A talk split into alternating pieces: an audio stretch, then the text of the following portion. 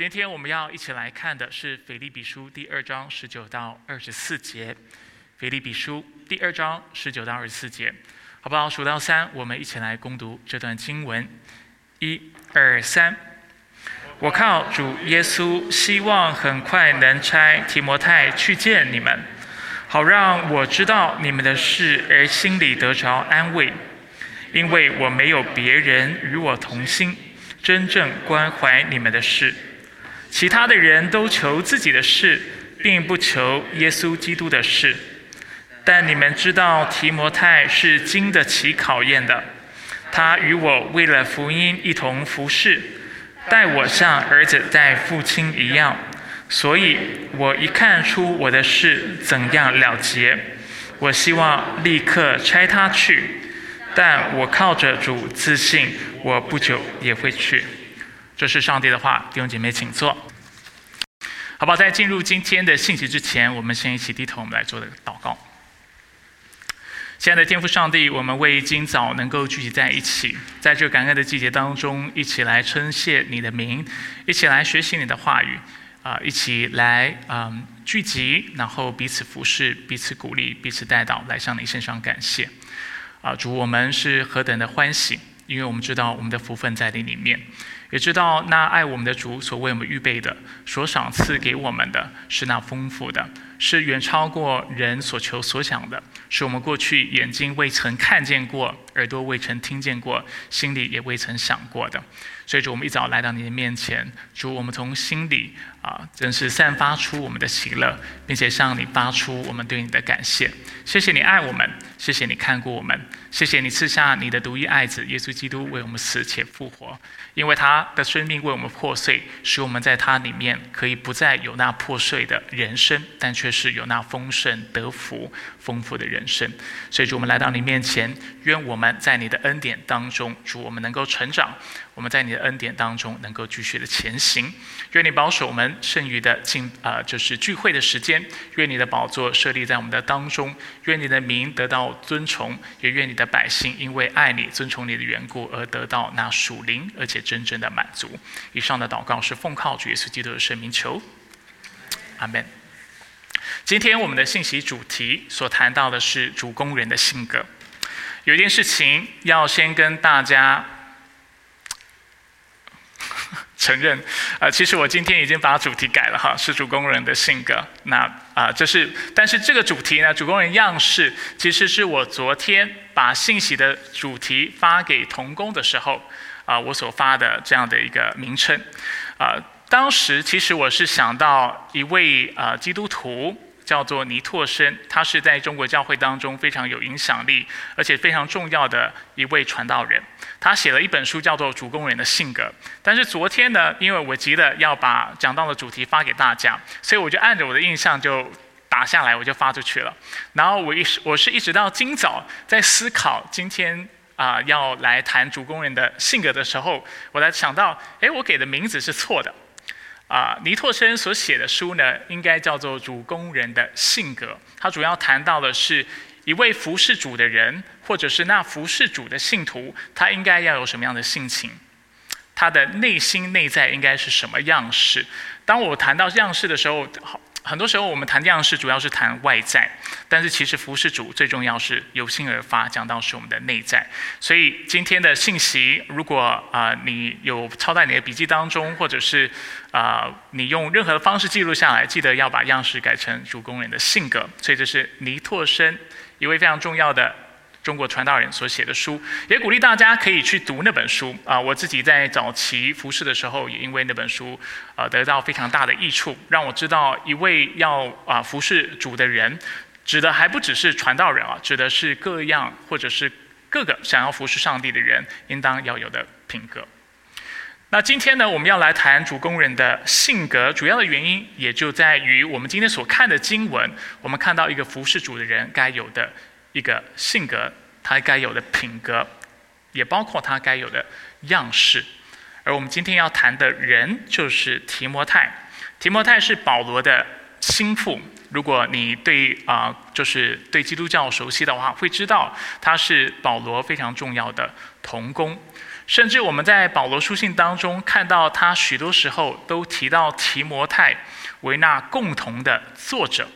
给大家几个范例，几也也几乎是所有的范例哈。我们看一下，譬如说在腓立比书一章一节，我们在开始我们的信息系列的时候就谈到，基督耶稣的仆人保罗和提摩太写信给住腓立比在基督耶稣里的众圣徒。在哥林多后书二章一节。奉上帝旨意做基督耶稣使徒的保罗和弟兄提摩太写信给在哥林多上帝的教会和全亚该亚的众圣徒。铁萨罗尼迦前书一章一节，保罗、希拉、提摩太写信给铁萨罗尼迦在父上帝和主耶稣基督里的教会。铁萨罗尼迦后书一章一节也提到保罗、希拉和提摩太写信给铁萨罗尼迦在我们的父上帝与主耶稣基督的。里的教会，在腓利门一章一节，我们也看到为基督耶稣被囚的保罗同弟兄提摩太写信给我们所亲爱的同工腓利门。所以不仅是一次或两次或三次，保罗在撰写他的书信的时候提到提摩太，但却在这里我们看到至少五次他提到提摩太是那共同的写信者。所以显然的，提摩太是保罗非常重要的。同工，那我们必须问一个问题，就是为什么保罗这么看重提摩太？为什么他那么重用他？提摩太有什么过人之处，使得保罗珍惜他如同他自己的孩子？而且在所有的侍奉当中、传道旅行当中，都带着提摩太，甚至在有需要的时候，也会差派提摩太去做那牧养、劝诫的工作。这就是我们今天一起来思考的。希望借着提摩太的榜样，我们在座的每一位基督徒也能够一起来思考：如果我们真的愿意被上帝使用，我们如果真的称自己为基督徒，我们应当如何为上帝而活？我们应当具备什么样的性格或者是品格，使我们能够有效的来服侍上帝？今天的信息会有三个部分，第一个部分会稍微谈到背景，因为提摩太是一个非常重要的啊圣经人物。啊，也是历史当中在教会当中非常重要的一位领袖，所以我们会稍微谈一下他是谁。之后我们会谈他为何受保罗看重，这就是今天经文会为我们说明的。最后我们会谈到应用，就是与我何干？就是我知道提摩太如此的卓越，或者是他有这样服侍神的心智心智，那这对我来说又有什么样的意义？这如何影响我？这如何？对我的侍奉应该产生影响，这就是我们最后要谈的。首先，我们来看一下提摩太是谁。啊，一开始比较像通识课程哈，为大家做一些的脑补。我们来认识一下提摩太。所以刚才谈到了提摩太是保罗非常重要的同工，是保罗的心腹。我们也在啊哥林多前书四章十四节、十七节看到。保罗称提摩太为他自己的属灵儿子，为他亲爱和忠心的儿子。这是哥林多前书四章十七节所谈到的。那提摩太是在哪里长大的呢？他是在小亚细亚的路斯德长大，大概是靠近现今的土耳其在。他的妈妈是犹太人，他的爸爸则是希腊人。他的母亲的名字是有尼基，外祖母的名称则是罗以，而他的。妈妈和外祖母都是非常敬虔的犹太人，在圣经当中，我们看到提摩太对圣经的许多的认识，还有他的品格，许多时候是受到他的母亲和外祖母的影响。所以在座啊，我们如果有啊是身作为是母亲的，要鼓励你，你的教育还有你的生命对你的孩子影响是非常大的。提摩太。啊，在圣经当中从未提到他的父亲，不知道是因为他父亲不信主而没提到他，还是他父亲其实是早逝。但是总而言之，不论父亲的角色是怎么样，上帝借着他的母亲的确形塑了提摩太敬虔的品格。那我们也看到提摩太是在什么时候信主呢？大概是保罗在第一次宣教或者是传道旅行的时候信主的。因为那是保罗与他的同工第一次到达了路斯德，而在那里传福音。那根据那段经文的描述，看起来很像是保罗第一次到达那个地方。除此之外呢，我们也看到提摩太是在保罗第二次宣教旅行再次到路斯德的时候，跟从了或跟随了保罗。我们继续看下一页。那这一切都发生在提摩太是大概二十多岁的时候，大概二十五岁、二十岁中哈，我们无法确切知道提摩太是在什么年纪或者是在什么时候跟随保罗的，大概是二十几岁的时候。而非常不可思议的，虽然提摩太年纪非常轻，跟随保罗的年岁也不久，但是他其实很早就被差派前往铁萨罗尼迦教会去做兼顾圣徒的。工作，所以我们看到在铁萨罗尼迦前书，因为我啊现在的荧幕刚才被东西挡住，OK，在铁萨罗尼迦前书三章二节谈到提摩太被差派前往铁萨罗尼迦教会，在他们所信的道上兼顾他们，劝勉他们。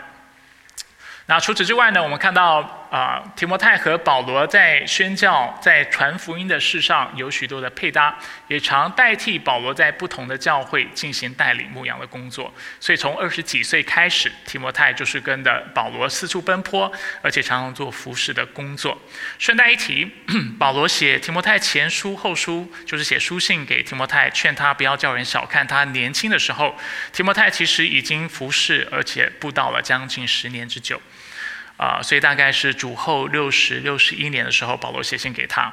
那提摩太信主，或者是应该说跟随保罗的时候，大概是主后五十到五十一年左右。总之，提摩太是很年轻的一位领袖，非常早就出来服侍，而且他的服侍是非常有果效的，也是非常被保罗所看重的。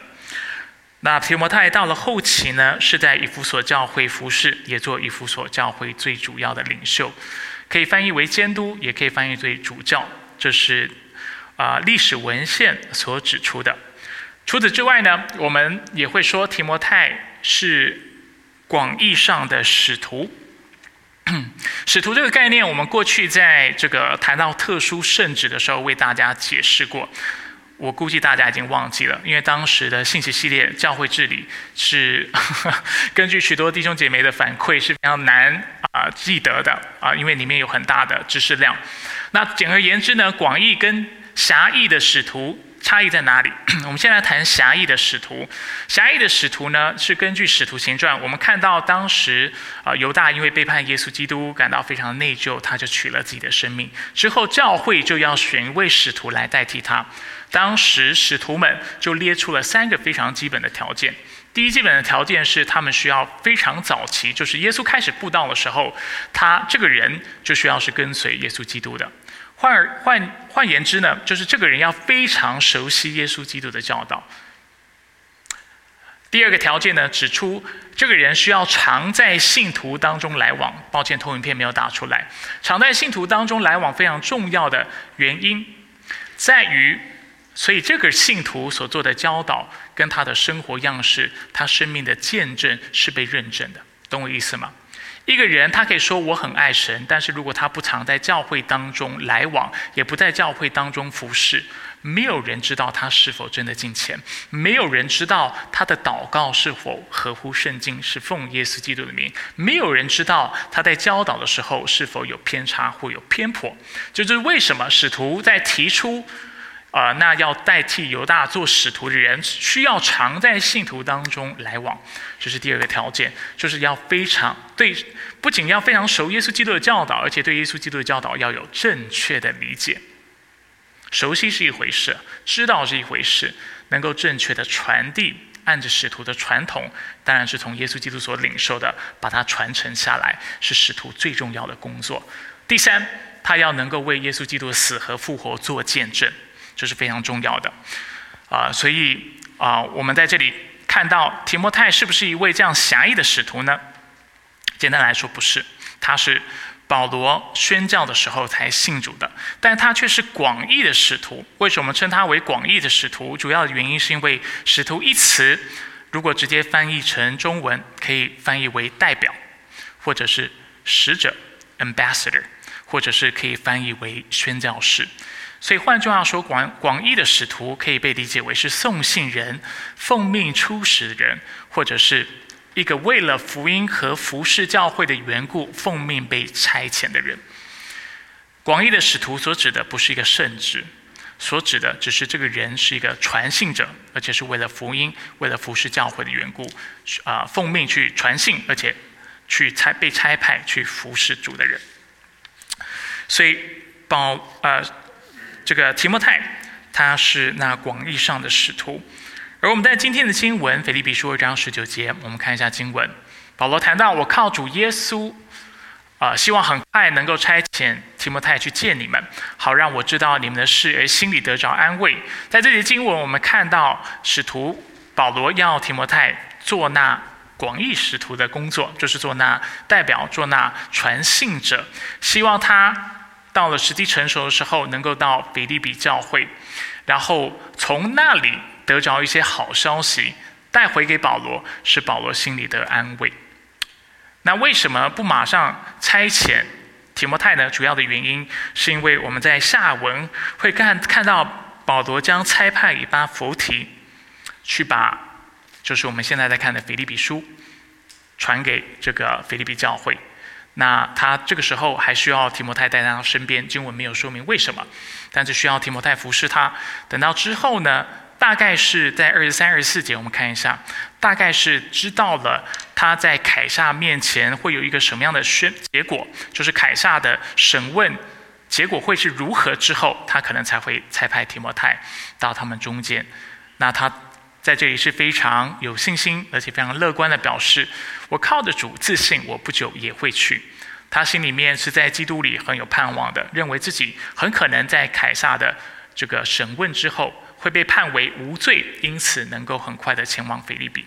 那他是到了那个时候，才要提摩太到腓利比，把这个讯息传给提摩啊，传传给腓利比教会，让他们心里得安慰，并且他也希望从腓利比那里得着安慰。得着什么安慰呢？就是知道腓利比教会按照保罗所写的书信，他们顺服了，他们追求合一，他们兴旺福音，他们。啊，就是如明光照耀，成为一个对社会能够有见证的一一间教会，所以他希望从这当中得到一些的安慰，所以这是今天经文的一个背景。接下来我们要谈到今天经文的核心，就是为什么提摩太受到保罗的看重？为什么保罗非常看重提摩太这位童工？为什么我们称提摩太为保罗的心腹？主要的原因就在于提摩太的心。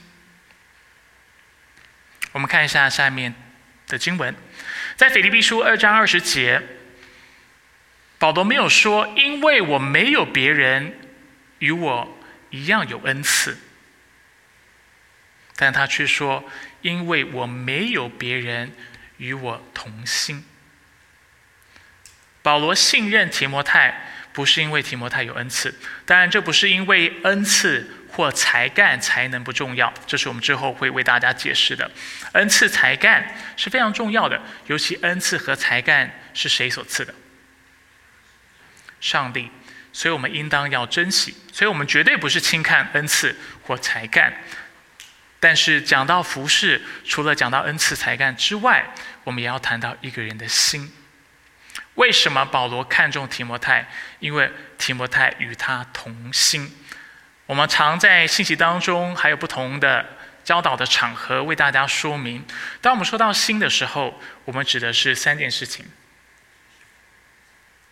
第一件事情是思想，第二件事情是情感，第三件事情是意志。好吧，跟你旁边说。心蕴含了思想、情感和意志。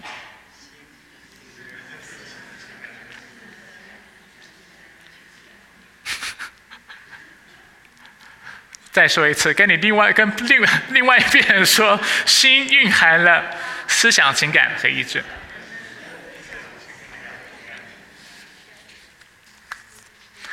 所以在这里，保罗所看重的是心。这里所说的心，不仅是热情；所说的心，不只是努力。这里所说的心，是提摩太在思想上跟保罗是非常看重、非常相似的，或者是一样的。他看重保罗看重的事情。这里所说的心，是提摩太也去喜爱那保罗喜爱的事情。就像我们刚才唱的《爱的真谛》，爱是什么？喜不喜欢？不义，只喜欢真理。这个心理的爱好是非常重要的。为什么提摩太被称之为是保罗的心腹，是他属灵的儿子，是与他同心的？因为提摩太除了在观念上面跟保罗是非常靠近的，在喜爱还有呃恨恨恶的事情上面，也跟保保罗是一样的，一样是喜爱真理，一爱是喜爱那关于基督的事情。再来意志，就是提摩太的行动。尤其我们等一下还看到，提摩太是愿意为福音受苦的，在这件事情上面，他也跟保罗是一样的。所以今天，当我们愿意做那服侍上帝的人，但我们之后应用会再次提到，我们要非常留意，要侍奉上帝所讲求的，绝对不只是你有什么才干，还有什么恩赐，但最重要的是你用不用心。你在想的是什么？你的观念是否正确？你是否爱你所当爱的事情？还有，你是否是个有行动力的人？这是服侍神的人一定要注意的事情。所以，为什么提摩太受到保罗的看重？因为他是有心的。这节经文也呼应了二章二节，我们有为大家打出来。保罗嘱咐。腓利比教会要意志相同、爱心相同、有一致的心思。谈到基督徒，应当要有同样的想法、同样的决定，爱心相同，要彼此相爱，有一致的心思。当时我为大家解释的时候，也跟大家说，要视教会为生命的共同体，所以你要委身在教会当中，要把教会当成你的家，而且教会当中所发生的事情，你应当看重，应当留意。好，所以除了讲到有心之外呢，我们看到经文在二十节到二十一节为我们展开这里所谈到的心所包含的是哪方面的内容。二章二十到二十一节，经文陈述了是在什么事上与保罗同心。经文说：“因为我没有别人与我同心，真正关怀你们的事，其他的人都求自己的事，并不求耶稣基督的事。”后面我们看到经文，我用蓝色标注的这节经文，其实呼应了之前我们谈到的谦卑。大家有印象吗？谦卑是什么？在腓立比书二章三到四节，我们为大家打出来，好，大家可以自己翻圣经。保罗教导腓立比教会的弟兄姐妹：凡事不可自私自利，不可贪图虚荣，只要心存谦卑，个人看别人比自己强。个人不要单顾自己的事，也要顾别人的事。当时我们谈到，这是一个谦卑的生命应当有的表现。提摩太在哪里与保罗同心呢？在谦卑的事上，在谦卑的心智、谦卑的态度上，是与保罗相同的。除此之外，经文也谈到，提摩太也关怀腓立比教会的弟兄姐妹。关怀一词呢，在原文当中也可以翻译成忧虑。比如说，耶稣在马太福音六章二十五节说到：“不要为自己的生命或你们的生命忧虑，吃什么喝什么。”什么时候我们会担心？就是当我们有缺乏的时候，有贫乏的时候，我们就会忧虑，是吗？那这里所指的关怀也是同样的意思。就是你不要关心为你的生意关心你要吃什么喝什么。同样的，这里讲到的关怀所指的也是啊，提摩太会出于关心的缘故去补足、去满足腓利腓利比教会的缺乏还有需要，所以这是关怀的意思。关怀的意思就是愿意去满足别人的需要，啊，愿愿意去补足别人的缺乏，这就是关怀所指的意思。但是我们要非常留意，这关怀是有界限的。这关怀不是为了满足腓利比教会弟兄姐妹的私欲，不是他要什么你就给他，这不是保罗在这里所说的关怀。在圣经当中，我们常看到爱心、关心、关怀是要以真理、以真理为界限为规范的，不能只是溺爱，不能只是放纵。去满足对方的私欲，但却要因为真理、因为基督的缘故来做界限，知道怎么样去服侍人。经文提到，其他人都求自己的事，并不求耶稣基督的事。在英文的圣经，它按照原文所说的翻成：“For they all seek their own interests, not those of Jesus Christ。”所指的就是很多人、许多人所关心的是自己的需要，所关心的是自己想要什么东西，所关心的是啊能够为自己带来利益的事物，但却不是为基督的名。啊，却不是基督关心的事情，这就是经文要表达的。所以关怀不是为了满足人的私欲，但却是要满足基督的心意。而这样的理解，其实透过经文所用的一个非常关键的动词，我们也能够做出这样的观察，就是“求”这个字。我们看到许多人都求自己的事，但不求耶稣基督的事。我们在新约圣经常看到圣经耶稣基督。或使徒也好，如何的教导我们，要我们先求上帝的国和上帝义。马太福音六章三十三节，格罗西书也说到：既然你们已经与基督一同复活，就当求上面的事。所以在这里，我们清楚看到，这关怀不是没有界限的，但却是要求那上关于上帝的事情，是基督耶稣的事。在腓立比书，我们看到这些事涵括了。兴旺福音、属灵生命的成长，以及教会如何能够如明光照耀等等的这些的事项。所以我们看到提摩太与保罗是同心的，因为他跟保罗一样有谦卑、有爱心。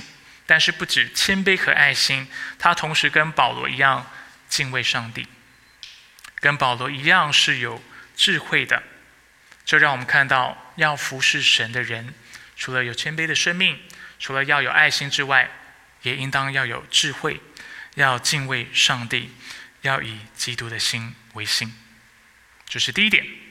第二，我们也看到 提摩太与保罗同心，因为他也愿意为福音受苦。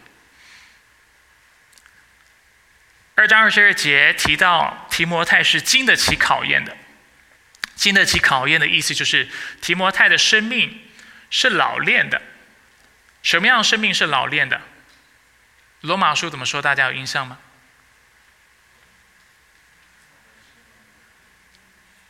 是坚忍到底的，因为患难生忍耐，患难不是马上生老练，患难生忍耐，忍耐生老练。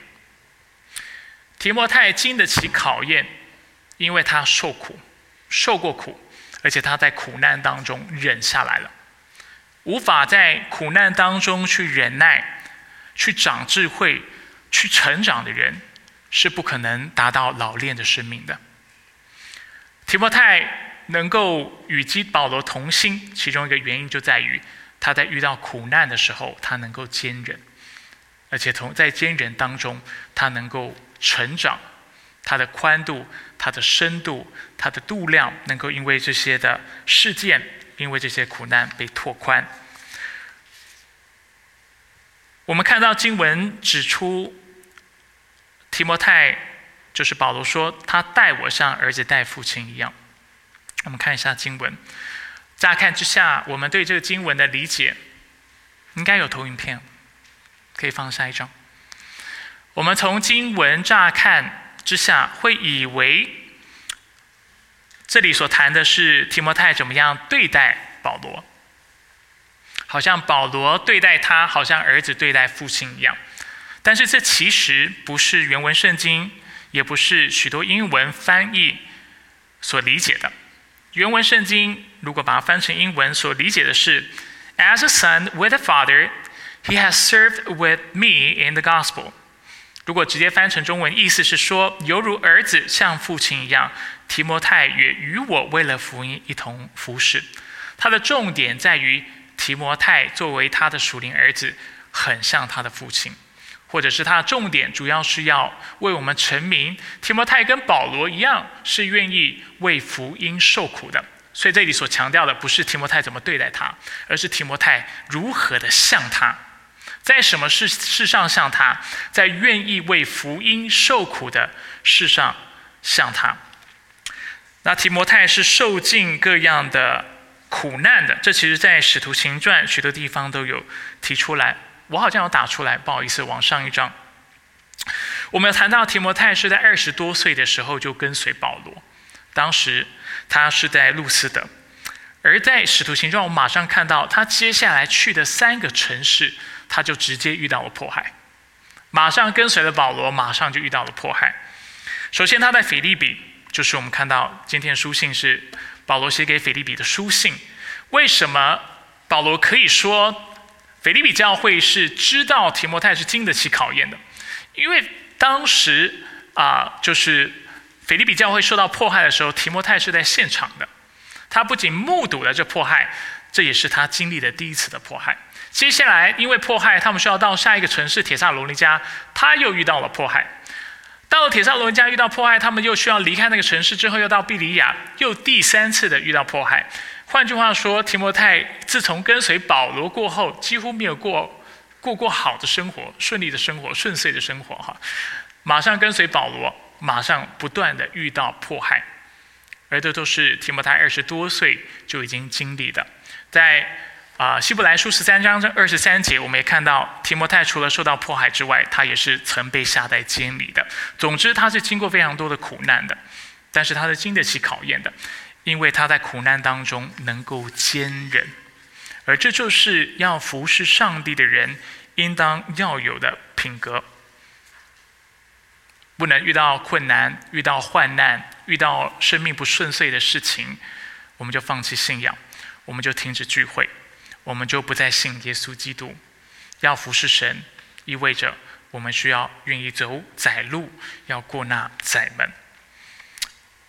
所以，为什么保罗非常看重提摩太呢？在今天的信息，我们看到两个非常基本的理由。第一，应该说最核心的理由，就是因为他是与保罗同心的，主要是提摩太的心是对的。他在哪两个方面心是对的呢？我们看到，首先他是愿意以基督为中心。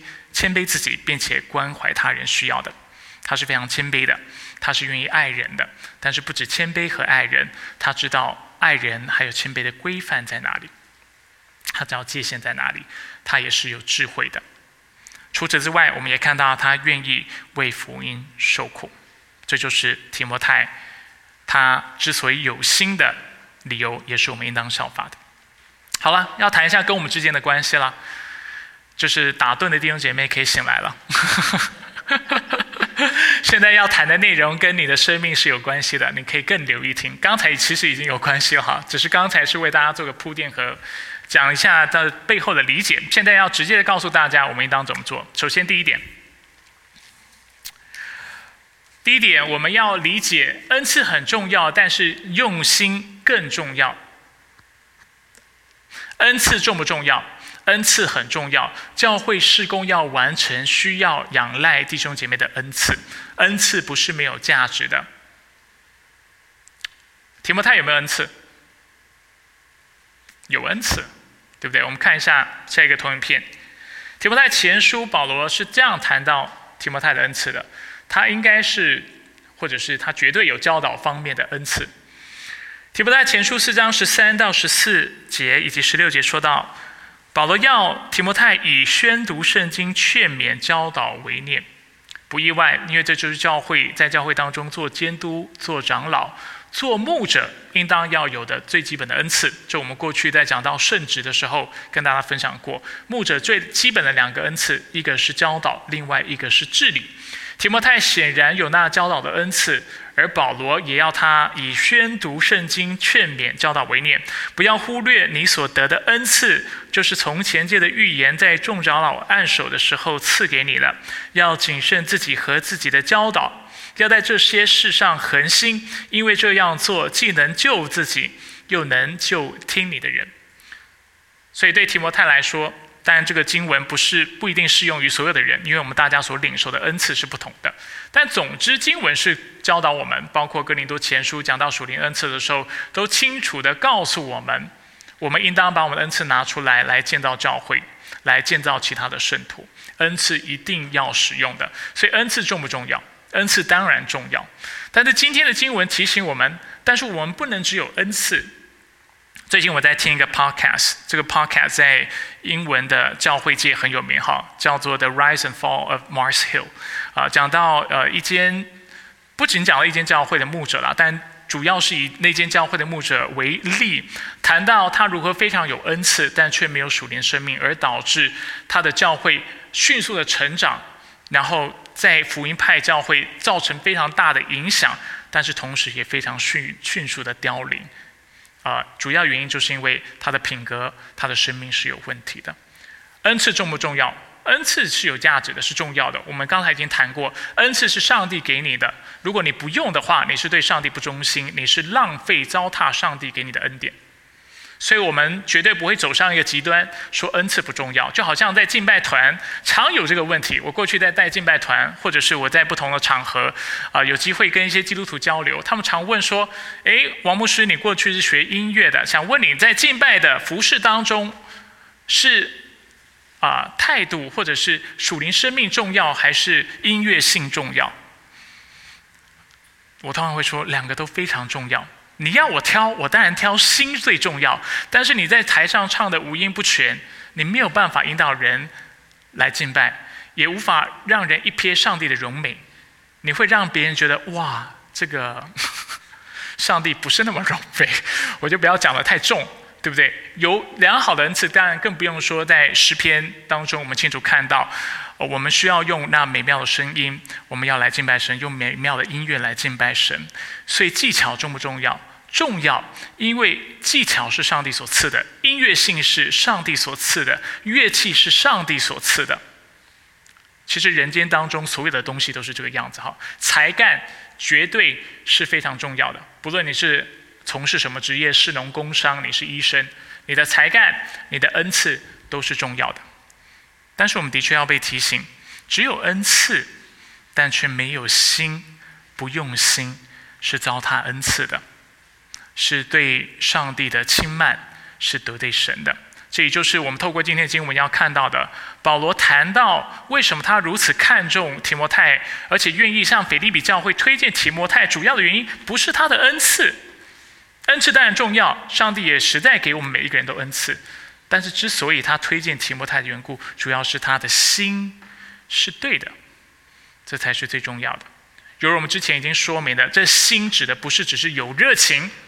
指的不是你只是啊愿意努力，这心指的是你在思想上面有正确的理解，在情感上面你知道去爱那该爱的事情，去恨那该恨的事情，是能够身体力行去实践你在生命当中、圣经当中所看到的真理，这才叫做用心，或者是我们也许可以用全人这样的一个概念来表示，是更贴切的。换句话说，在教会当中，有人服侍是非常热情的，是非常火热、非常努力的。但是他在真理的事上不愿意追求，这仍然是不用心。圣经都是上帝所漠视的，与教训、督责、使人归正、教导人学义，都是有益的。让我们看到。基督徒需要常常来到上帝真理的面前，来调整自己的三观、思想、价值。我们应当常常被上帝的真理调整、纠正，而且被教导。不懂的要学，学错的要改，改了的要不断的晋升、成长，并且把它活出来。思想，这叫做用心爱神。服侍不是只是用手，服侍是用心，心包括你的思想。第二，服侍包括你的情感，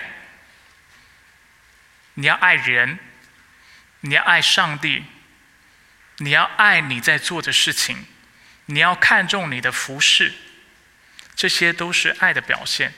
你的情感要有热情，你服侍你的孩子的时候，服侍你的配偶的时候，在你的公司。公在你的企业服侍你的老板，服侍你的同才，你要用心。如果你不用心的话，没有把你的情感放进去，在婚姻当中，在教养子女的事上，你没有把心放进去，这仍然不是真正的用心。你的服侍仍然是半吊子的。再来要有意志，要有决心，要有行动。只是会讲，只是有这些正确的概念，没有活出来，这些都是枉费的。所以这是我们要看到第一个重点。恩赐重要吗？恩赐重要吗？很重要。希望大家不要走上极端，不要觉得哦有心最重要，有心最重要，教会会很难增长。如果只讲心的话，因为讲台服饰，如果我们总是让没有教导恩赐的人来教，或者是我们的敬拜是让五音不全的来。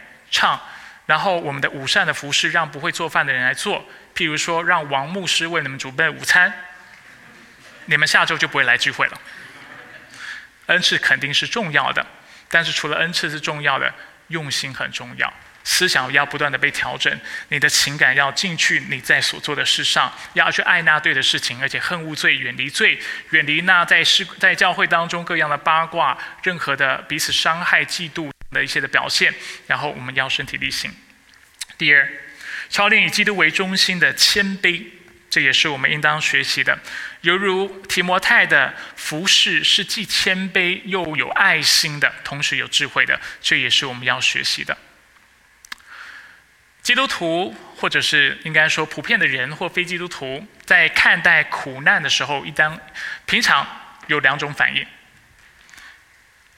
第一种反应是一种骄傲的表现，就是当我们说到基督徒要愿意受苦哦，他就说：“我可以。”这句话有问题吗？耶稣说：“彼得，你会三次不认我。”彼得说：“彼得说，我不会。”有志气，鼓励一下。但是彼得有做到吗？基督徒会遇到苦难。你能够忍受所有的苦难苦难吗？觉得自己可以？不要举手啊！真，如果你认为你可以，只只证明一件事情：你一点都不谦卑。你把这个世界的苦难想得太容易，许多的天灾人祸跟发生在弟兄姐妹、发生在他人身上的事情，有的是非常沉重的，不是我们能够理解的。我们当中有些人。很能够理解这样情绪，听到为基督受苦，你心里面是非常恐惧的，因为你知道有的苦是很难承受的。某种程度上，你的理解是正确的。所以，首先有一种态度是错的，就是基督徒要遇到苦难，我可以，我很坚强，我很刚强，我就是领袖，我就是 alpha male。在美国，这个概念就是说我就是我就是英雄，就是英雄人物哈。所以再苦的事情，我可以承受得了。提摩太没有这样的心智。提摩太其实，在圣经当中，我们看到他其实，呃，他有很多的缺点和软弱的。保罗常常需要鼓励他，不要胆怯，要刚强壮胆。提摩太不是那么厉害的。我们从经文很多描述，以为他都轻易的能够坚忍，但其实不是这个样子的。只有靠着主能够坚忍。所以我们不会在神面前很有自信说“我可以”，因为我们不行，只有上帝可以。另外一方面，我们也要非常谨慎，不去说“我不愿意”。这是另外一种表现。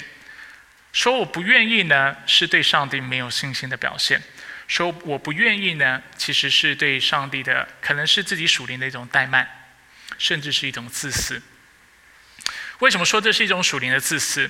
因为在生命当中，在这个世界上，许多有价值的行动，能够影响生命的行动，都是要付出代价的。我们不讲属灵的事，就讲非常通俗的事情。你要考上好学校，你要不要读书？你要成为一个卓越的钢琴家，你要不要练琴？你要能够画非常漂亮的画，你要不要常常去绘画？要吗？是不是辛苦的？但很奇怪，基督徒在谈到属灵生命的时候，就觉得啊，属灵生命应该都很简单。不是的，生命当中所有有价值的事情，都需要付诸你的。生命付出代价去追求的，你要在基督里有成熟的品格，需要操练，需要透过忍耐，需要当你嘴巴想说不造就人的话的时候，你要及时的安静，告诉自己这话不能说出来。虽然你很想说，当你要批评的时候、论断人的时候、嘲笑人的时候。但圣经要告诉我们，除了有些话不该讲，有的话是该讲的，造就人的好话，常常说感谢的话，总要说感谢的话，对吧？这个以弗所书，我们前几天我跟大家分享的经文，这都需要操练的。原谅别人需不需要代价？要。原谅别人意味着牺牲你自己，不是吗？因为别人冒犯了你，只有两种可能了。第一就是他道歉，他赔偿；如果他不愿赔偿，就是谁赔偿？他把你车用坏了，他不赔谁赔？你赔吗？所以饶恕难不难？饶恕当然难，因为饶饶恕是你要牺牲自己来补足对方所为你带来的亏损，所以饶恕永远是困难的，饶恕是难的，是需要透过坚韧才能够完成的。生命当中还有许许多多的事情，我就不一列一一的列举。但是圣经清楚让我们看到，基督徒需要走窄路，要进窄门，要跟随耶稣基督，要讨他喜悦，要荣耀他，要在世上能够如同明光照耀。要传福音，兴旺福音，要改变生命，从来没有一件事情是不需要付上代价，而且是非常容易的。所以，当我们来到神的面前说：“上帝，我不愿意受苦”的时候，其实我们是在跟上帝说：“上帝，我不愿意参与在这宣教、兴旺福音的阵容当中、工作当中，因为我自己的生活比较重要，我的舒适比较重要，我对改变别人、影响别人、为他们生命带来价值还有啊利益，我没有兴趣。我只希望我能够过得更好。”所以两种态度都是错的。一种态度是说我可以，这是一种属灵骄傲，这是不谦卑；另外一种态度是我不愿意，不愿意代表其实你不了解上帝的心意。如果上帝也是带着这种不愿意的心态，耶稣基督就永远不会来，不会有人为我们罪牺牲、破碎自己的生命，为我们流血、受酷刑、被人拒绝、拒绝、背叛、死在十字架上，就为了救我们这些与他为敌。藐视他的人，所有的改变，所有的侍奉，都是需要付上代价的。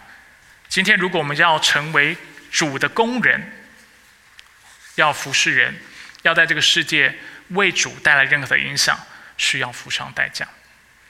所以，基督徒总要说：“我不可以，但是我愿意，愿主帮助我。”这就是以基督为中心的谦卑。承认自己是能力非常有限的，非常不足的，但另外一方面跟主跟主说：“我愿意，但是主你你一定要帮我，你不帮我，我没有办法受苦。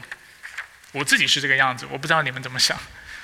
主不帮我，主不给我力量，很多苦我是承受不了的，我也不愿意去走的。很多窄门是我进不去的，很多窄路我也能够离得越远越好。”但是基督徒在主的面前总是说我不可以，但是主我愿意，这是第二点，操练以基督为中心的谦卑。第三，不要忘记旅程的目的地，不要忘记旅程的目的地。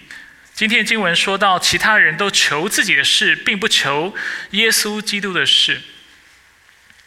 我们不要忘了，我们所求的是什么？求的不是自己的事，我们求的是。关于耶稣基督的事，是跟福音相关的，跟上帝的国有关的，是上面的事情。不要忘记，我们被创造是为了荣耀上帝，我们得救赎是为了服侍他。我们不是今天你可能听完的我的信息，你会觉得啊，牧师很看重受苦，受苦很重要，然后你就开始告诉自己要受苦，要受苦。那你可能就误解我的意思了，因为受苦。不是终点，受苦只是过程。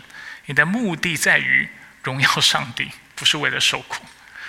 有的基督徒会陷入这种英雄主义、救赎主情怀这样的迷思，所以他很喜欢受苦，没他的事他都要去掺一脚，不用受苦的事情他都要去承受。有两种可能：一种是他要爬那荣耀自己的山，或者是他的目的地根本没有搞清楚。不是要荣耀神，他是想荣耀自己，让别人看到他何等的敬虔，他何等的愿为愿意为主受苦，他是一个虔诚的基督徒，是出于自私的缘故。这种受苦是没有价值的，宣教也不是为了留下留下传奇。很多现在很多的信息会讲说，你要不要在这今世留下传奇，你的 legacy，留下你的影响，留下你影响不是。你做基督徒主要的目的，荣耀上帝才是。服侍人是也是，不是为了自己，是为了别人。一当你开始想我怎么为自己留名，就是你开始搞砸的时候。因为你开始会让你的罪、让你的欲望、让别的事情主导你做决定的方式，因为你想被别人知道。但是其实你所所做的一切的服饰，你活着应该是让基督被人知道，不是让自己被人知道。所以知道怎么样设定目的地，知道自己要往哪里去，标杆在哪里，对我们来说是非常重要的。我们被创造是为了荣耀上帝，我们被救赎是为了服侍他，永远不能够忘记这个事情。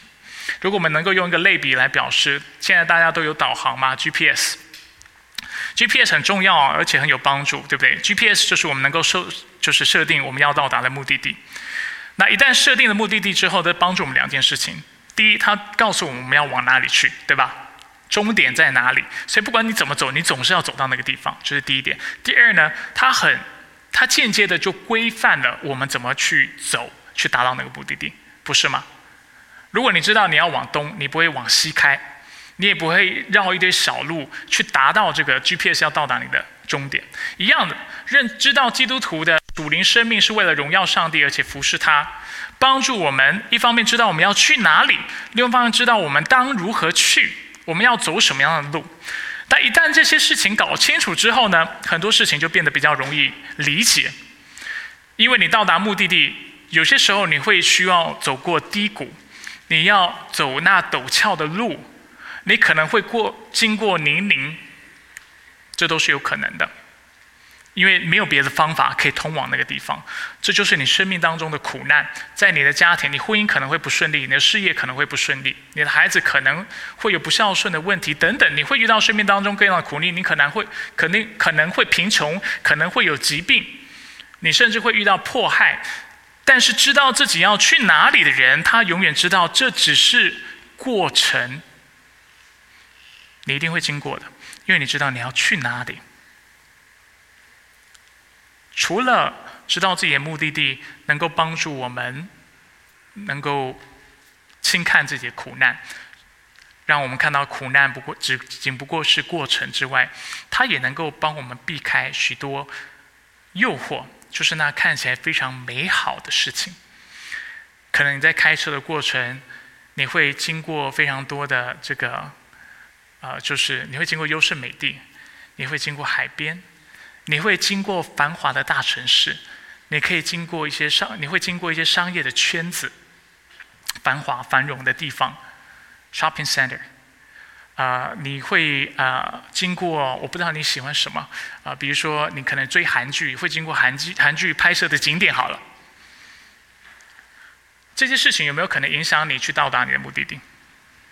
也会，不止苦难会影响你啊，好的事情也会影响你。幸福的家庭，你可能开着开开着车到达一站叫做幸福的家庭，你就停在那里了，哪都不去了，因为你觉得你到达终点了，或者是成功的事业。权利，我不知道你追求的是什么，别人的尊重，父母的认同，然后你不就不就不再往前面开了，忘了你的目的地是哪里？你的目的地是上帝的城堡，是那天上之城，是那上帝的乐园。你忘了，你在这个过程当中遇到了这些美丽的景点，都是上帝所赐的，幸福的家庭。是要告诉你，在永恒当中，你能够继续跟你的家人相聚，直到永远。不是为了今天，是为了以后。所以你要跟家人传福音。你要追求的是永生。现在你有顺遂快乐的生活，你经过优胜美地，你经过海边，是要提醒你，这些都是上帝造的，一切的美善是由他而来的，一切的恩福是他所赏赐的。借此让你一瞥上帝的荣耀，提醒你去到了城堡，一切会更好，一切会更丰盛，因为那里有上帝的同在，而且你会在那里看到上帝是如何都借着他的大能，还有他的恩福来祝福你。这才是你要的，而不是在过程当中因为苦难而分心，也不是因为在过程当中因为你得到了某些的好处而分心。永远要记得你的目的地是什么。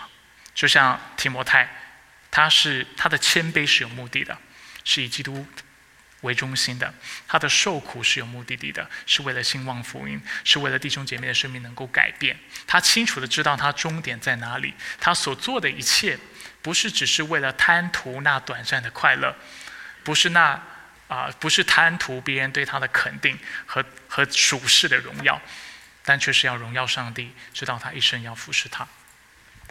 C.S. 鲁伊斯在一篇信息讲道当中。这篇信息叫《荣耀之众》，他谈到人性的问题。他说：“我们总是三心二意、漫不经心的沉溺于饮酒、性爱及个人野心的追逐，却不知道已有无穷的喜乐赐给了我们。像是一个无知的小孩，总想要去泥沼玩泥巴，只因为他无法想象在海边度假的开心。我们实在太容易满足了。”当你的目标不清楚，不知道标杆在哪里，不知道你为什么而活，不知道谁创造你，不知道是谁借着他的大能在护理你的时候，你的人生就会如同这个孩子一样，你走到了泥沼，以为能够玩泥巴就是你一生最幸福的事情，你以为有成功的事业、幸福的家庭，你以为有那超人的恩赐，你就满足了。但是圣经提醒我们，我们的目标是荣耀上帝，是服侍他。只有到了上帝的城堡、上帝的乐园，我们才能够得着真正、永远的满足。接下来是默想的时间，让我们继续接着下列的默想来思考今天的信息。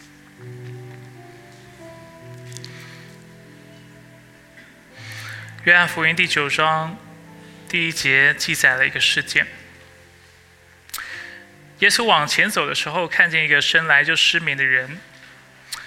门徒就问耶稣：“拉比，这人生来失明，是谁犯了罪？是这人还是他的父母呢？”耶稣回答：“既不是这人犯了罪，也不是他的父母，而是要在他身上显出上帝的作为来。”耶稣透过。这个事件要教到一个非常基本的中真理，也非常重要的真理，就是他来是为了打开我们属灵的眼睛。因为当时他医治这个人，许多法利赛人仍然选择迫害他，看不见这是上帝的作为。而耶稣在后面就指出，他们人是瞎眼的，人是有罪的。相反的，那知道自己失明的人，反而能够得到救赎。我们一起低头来祷告，主，我们来到你面前，主愿意承认，很多时候我们是犯了属灵瞎眼或属灵近视的。圣经明明这么清楚的教导我们，让我们看到我们人生的目标是什么？我们被造的目的，就是那创造宇宙万物的上帝创造我们是为了什么？